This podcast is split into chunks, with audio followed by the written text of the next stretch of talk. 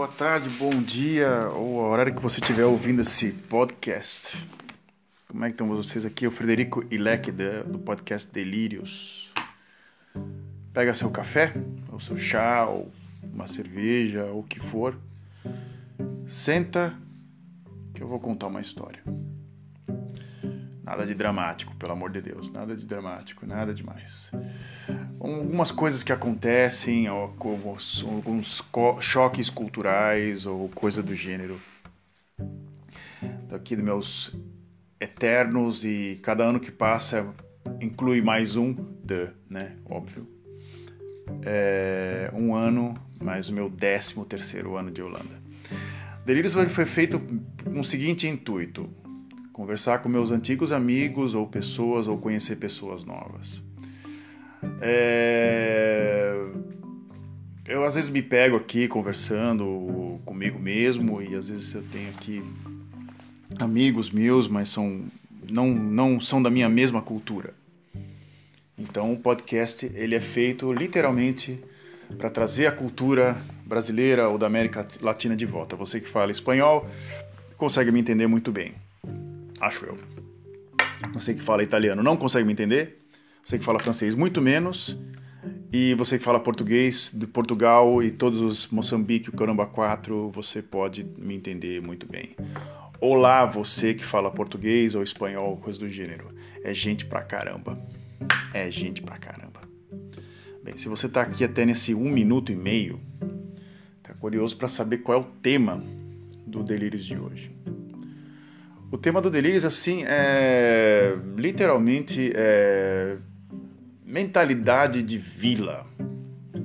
É uma reclamação, é, um, é uma coisa que me incomoda há muitos anos e sempre é uma coisa que retorna para mim. Eu morei em, na minha vida assim, quase que inteira em três cidades diferentes, para te falar a verdade, assim, exato, três cidades diferentes. É, uma foi onde eu nasci, em Santos, do dia que eu nasci até os meus 16 anos de idade. Com meus 16 anos de idade e para 17, eu fui para uma cidade chamada Ipiguá. Olha só que desgraça, Ipiguá. Essa cidade, que era uma, era uma vila, era uma ligada a São José do Rio Preto, que é, uma, que é a cidade que literalmente mais, mais próxima é uma cidade de poucos. Eu saí de uma cidade de meio milhão de habitantes para cair numa cidade de menos de 5 mil. Para mim foi um, choque cultural. Muita, muita, muito choque cultural. Literalmente dentro do próprio Brasil.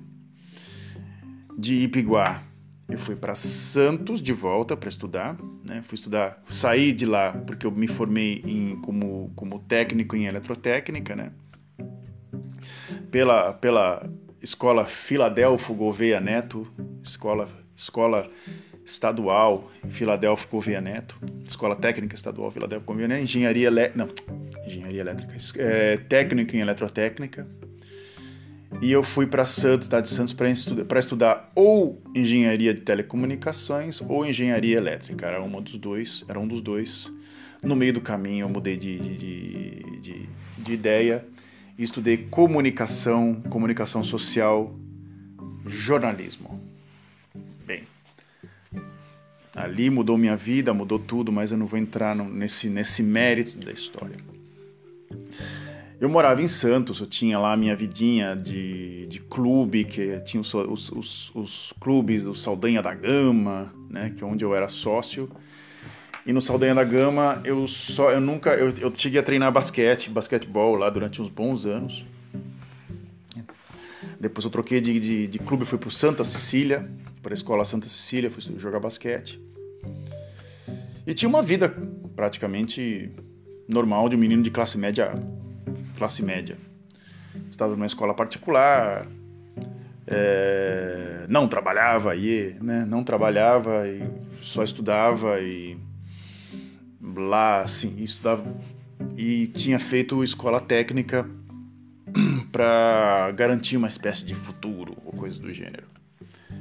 Às vezes eu falo que o diploma da minha escola técnica devia estar gravado o, o, o nome do, do, do meu pai, que meio que forçou um pouco a barra para ter um diploma nessa, nessa, nessa área.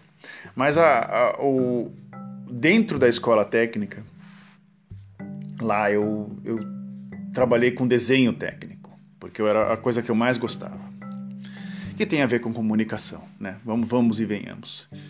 Então eu trabalhei numa empresa desenhando projetos, uma coisa muito chata, e no, na pausa a gente desenhava, fazia caricaturas. A gente fazia caricatura um do outro. Tinha um cara que era muito bom, que agora eu me lembro o nome, era Marcelo, a gente chamava ele de Marcelo Batata. E o Batata desenhava todo mundo. E ele era um dos melhores desenhistas do prédio do, do, do grupo inteiro, no grupo de seis de, desenhistas. Era o Hades, o Batata, agora os outros dois eu não me lembro e eu. Agora eu não me lembro os nomes. É Vitor, um chamava-se Vitor e o outro a gente chamava de Negão. Né? Atualmente, como, como diz, é tipo racismo, mas o, apelido, o nome dele era Negão e ele tinha um Opala. E o Opala era a vida dele. O Opala era o carro da Chevrolet, ou a vida dele. Lá eu aprendi a desenhar, pelo menos com parte de perspectiva e também desenhava também na na escola técnica também, eu tinha aula de escola, né? Quando me formei, aí eu fui trabalhar um tempinho no Carrefour, depois não deu muito certo, depois eu fui para para para Santos. Mas nesse meio tempo eu, eu morava numa vila chamada Ipiguá e era muito complicado, pelo menos é fazer algo, coisa do gênero para todo mundo. Tinha é, literalmente até o jeito de se conversar, até o jeito de falar, eles chegavam até a corrigir a gente. Uma vez, quando eu tinha tava recém mudado, assim, eu fui, tava jogando bola e de repente é, alguém me me acertou, assim, bem bem acertado na maldade mesmo, no futebol. Que eles eram campeões, eles eram ruins de bola, mas eles eram campeões de quebrar os outros. Né? Me quebraram duas vezes. Dessa primeira vez só torceu meu pé. E eu gritei: Poxa, cara, tá doendo, pô. Vocês podem me ajudar aqui? Tá doendo, né? E aí eles riam da minha cara: Ah, tá doendo, tá doendo, tá doendo, né? E no final eles falaram assim: Não, cara, tá doendo, tá doendo, tá doendo, né? Que é o jeito certo de falar. Eles falavam para mim assim com olhando para mim assim, eu, eu no chão, né? E ninguém indo me ajudar porque literalmente eles gostavam de mim pra caramba, né? Gostavam muito de mim, né? E na segunda vez eu tava jogando também bola e aí eles me acertaram por trás, é, numa, numa, num, num jogo qualquer, um jogo até meio bobo. E eles me acertaram, eu caí de barriga no chão e caí e quebrei o meu braço. Caí em cima do meu braço. Deu uma espécie de fratura em galho verde, uma coisa que eu nunca vou esquecer, assim, deu uma fratura em galho verde, em galho verde. O osso não quebrou, o osso ficou trincado. Cheguei no hospital, num, num posto do, da Santa Casa. É, o, o médico olhou para mim e falou assim: Eu não vou dar anestesia nem nada tchau, e pau, quebrou meu braço de volta, meteu um gesso no meu braço e falou assim: vai para casa. Minha mãe ficou muito brava, é, do, do forma de que, que o cara teve que tratar, uma espécie de tosquice total. E isso em São José do Rio Preto. Uma diferença, sim, gigante entre Santos, assim. Santos era uma espécie de Santos é uma cidade muito bem desenvolvida, para te falar a verdade. Pode ter todos os defeitos, mas comparado com o... algumas outras cidades do Brasil, principalmente algumas é... metrópoles no Brasil, Santos assim, eu estava mostrando para uma para uma amiga minha da Espanha a bolsa do café. E ela falou assim: Meu Deus, onde é isso? Esse lugar é fantástico. Né? literalmente, a, a, a, Bolsa do Café é um lugar muito bonito. É né? um lugar muito bonito. E ela ficou assim: Nossa, isso, é, isso é no Brasil, né? E ficou até. Porque Santos é uma, uma espécie de uma mini cópia do centro de Lisboa. Disse um colega meu: falou assim, Nossa, isso aqui parece que eu estou no centro de Lisboa. E literalmente é. Algumas, alguns locais são cópias, são são uma espécie de. é uma cópia, uma réplica de algumas cidades europeias, principalmente Portugal. Né? Mas esse meu choque cultural durou, durou muitos anos. Eu fiquei mais praticamente oito anos não me adaptando em times de basquete, não me adaptando em times de vôlei, não me adaptando em times de futebol, tendo dificuldade é, em, em me adaptar em trabalho, literalmente, porque muitas pessoas já trabalhavam desde cedo no, no, no, em, em, Rio Preto, eles já tinham, já, tipo, aguentava já o tranco, assim, tipo, o cara chegava às 6 horas da manhã e, e saía do serviço às 6 horas da ou 6, 5 horas da, da da tarde e já estava aguentando já o trampo já e era muito complicado competir com, com, com esses caras. Quando eu voltei para Santos, quando eu, eu fui até uma eu lembro até do dia assim quando eu cheguei em Santos, uma coisa meio que as pessoas que forem que, que, que vão que são de Santos vão, vão achar meio meio ruim isso. É, eu tava de férias e eu fui na praia e de repente era mais, mais ou menos meio-dia. Era meio-dia, mais ou menos. E tava todo mundo na praia. Tava todo mundo na praia. Parecia uma coisa meio carioca, assim. É... Meio-dia, em vez de estar tá todo mundo almoçando ou, ou indo pro trabalho ou, ou, dentro de um escritório, eu de repente eu olhei e tinha um cara com óculos escuros, sem camisa, bermuda, sem sem, sem, sem chinelo, assim, andando meio jogadão na praia. Falei assim, cara, se eu arranjar um emprego aqui nessa cidade, eu acho que eu vou me dar muito bem, porque nem, as pessoas aqui. Não, é, era a minha cabeça na época, hein? Pelo amor de Deus, não vão me levar mal, né? As pessoas aqui não querem trabalhar. Eu acho que eu vou me dar bem porque eu tô querendo trabalhar. Né? E aí eu me solicitei para uma empresa, na, época a Universidade Católica de Santos, e eu fui para São José de não, de São José do Rio Preto, de, Rio, de Ipiguá para Santos. Em Santos, dentro da Universidade Católica, tinha um grupinho. E esse grupo sempre me deixava meio, meio, meio, meio, meio bravo assim, meio bravo.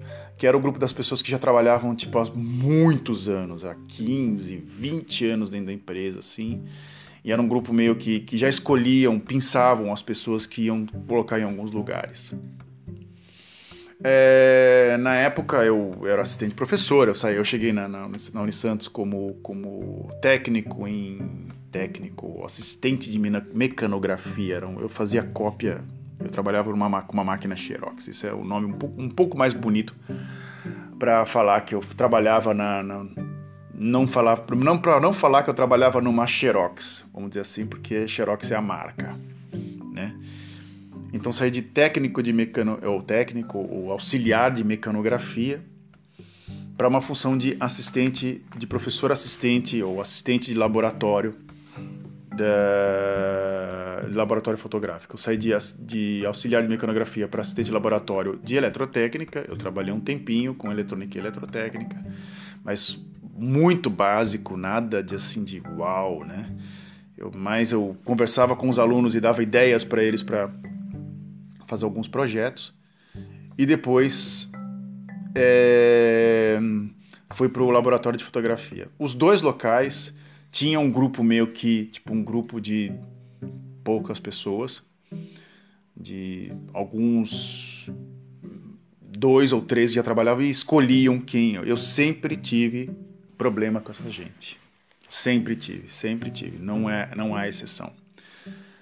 É, na, na, na, faculdade de engenharia foi com o professor Sérgio Novita, vou até dar o nome aqui do, do, nunca faço isso no podcast, né? O professor Sérgio Novita era um senhor muito sistemático.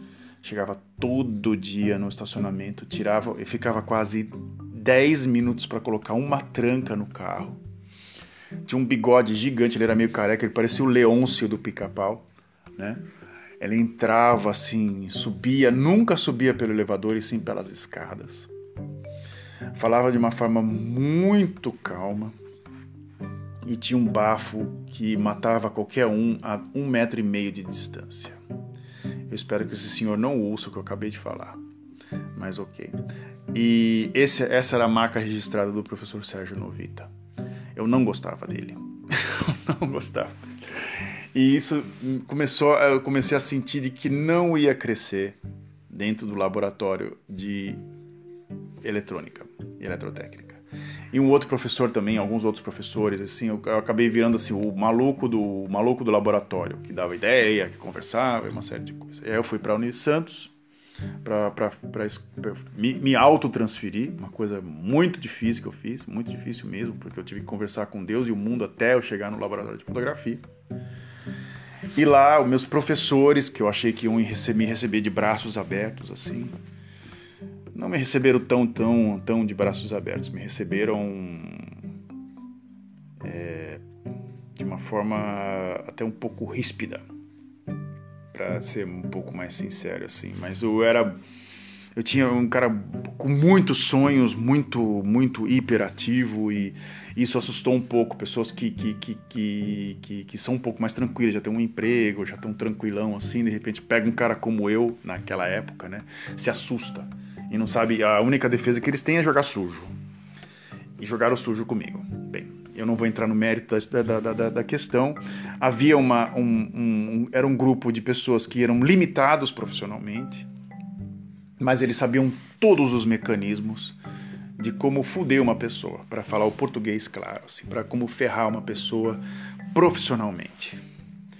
Fiquei lá um ano e meio até ter um burnout. Depois saí, fiquei algum tempo afastado, depois voltei, mas eu voltei para outra universidade, a Universidade Unimonte.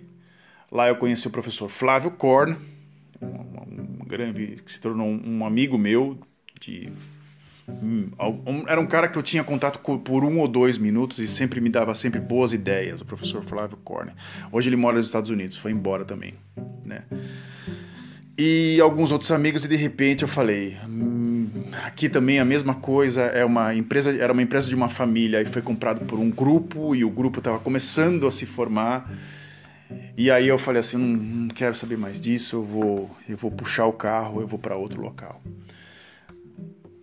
Moro, então vamos lá para o final desse karma de, de, de, de, Moro numa cidade com 80 mil habitantes, mas para cada núcleo, para cada local, para cada bairro ou para cada vilazinha existe uma espécie ou dialeto local ou mentalidade local. Trabalho numa empresa que é uma multinacional com móveis. E essa multinacional é administrada por pessoas locais e elas têm uma mentalidade local.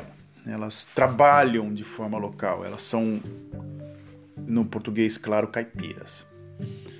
Mas nunca saíram daqui, nunca tiveram uma. Mas são as pessoas que fazem administração local e não as pessoas que fazem administração mundial. Né? E agora o meu grande desafio atual, exato, exato, é tentar quebrar essa, essa mentalidade local e chegar e tentar pensar como eles e não contra eles. Depois de várias lições que eu tomei aí profissionais que você acabou de ouvir, meu desafio para 2021 é estar com eles e tentar subir uma escadinha a mais e não cair 80 escadas, subir, subir 80 escadas e depois cair mais 60 para baixo. Não. Então é um karma meu.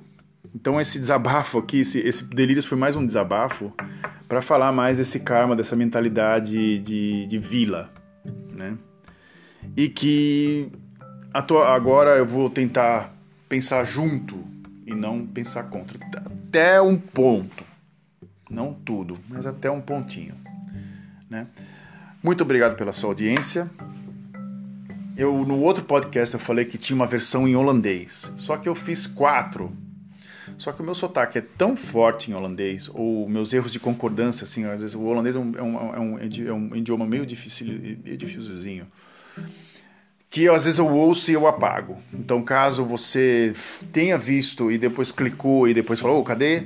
Eu apaguei, porque é, eu gostaria de ter deixado, para falar a verdade. Mas para mim eu gosto de que tá, eu, eu gostaria que estivesse tudo assim com ouvindo uma música assim, uma coisa bem orquestrada e não um, um, uma coisa meio zoada assim. Então pode ser que daqui a pouco vai aparecer em holandês eu vou voltar de novo a gravar em holandês, mas com outro tipo, com outro ritmo e assim por diante. Muito obrigado pela sua audiência. Até a próxima.